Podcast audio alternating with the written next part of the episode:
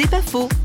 Que peut bien vouloir dire la célèbre phrase de Jésus-Christ Si vous ne redeveniez pas comme des enfants, vous n'entrerez pas dans le royaume des cieux Nicole Carré, psychanalyste quand Jésus dit si vous ne redevenez comme des enfants, j'ai l'impression que c'est la même chose que lorsqu'il dit aux pauvres le royaume des cieux.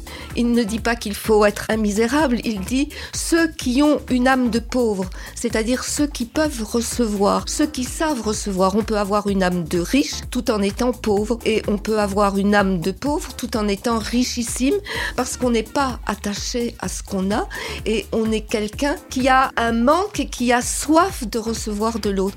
Et je crois que l'enfant sait et a besoin de recevoir. Et c'est ça que j'aime dans la phrase de Jésus, m'ouvrir comme un enfant qui est prêt à recevoir. C'est pas faux, vous a été proposé par parole.fm.